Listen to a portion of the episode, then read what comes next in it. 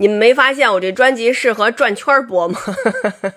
有一天我闲的没事把它打开了，就搁在一边听着，哎，就没头没尾的哈，哪儿跟哪儿不挨着，我觉得还挺好玩的。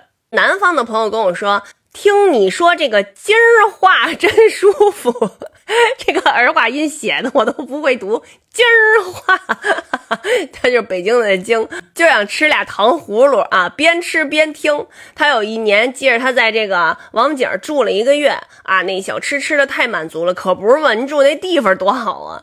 啊，说听的这个听听我说话，听的他都想吃爆肚了。北京呢，一个七十多岁的老大爷说：“我在家一边听这个，一边艾灸啊，一边这个睡觉，睡得可香了，这都出了哄睡功能了。”我感觉，哎，对，还说那个我说的事儿怎么跟他小时候一模一样？传统啊，这说明这就是咱们老北京的文化传承啊。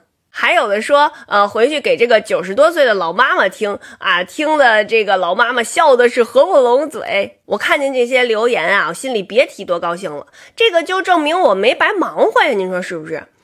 唯独啊，我身边的这些个朋友。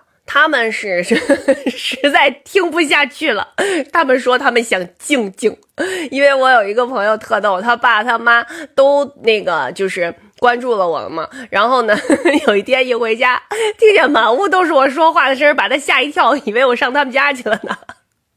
后来我现在发现呢，就是零零后关注我这个专辑的人特别多，哎，这个我还真没想到，我还真挺想知道你们为什么喜欢。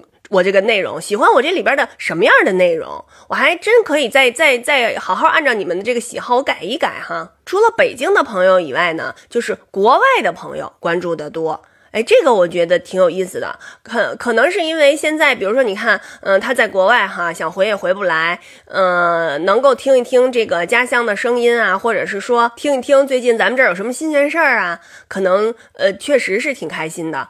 嗯，这个。他们的这个乡愁啊，他们对乡音的这个期盼，我觉得对于咱们来说，可能就是根本就体会不到的。没事儿，你们都啊大胆的关注，放心的关注，我肯定会更新的，我不会辜负你们的啊！我争取这个每天都有新的节目，一定不会断更的。我可有的聊了，我 你们一定得关注啊，不能取关啊，然后每天搁那儿转圈播，转圈播啊。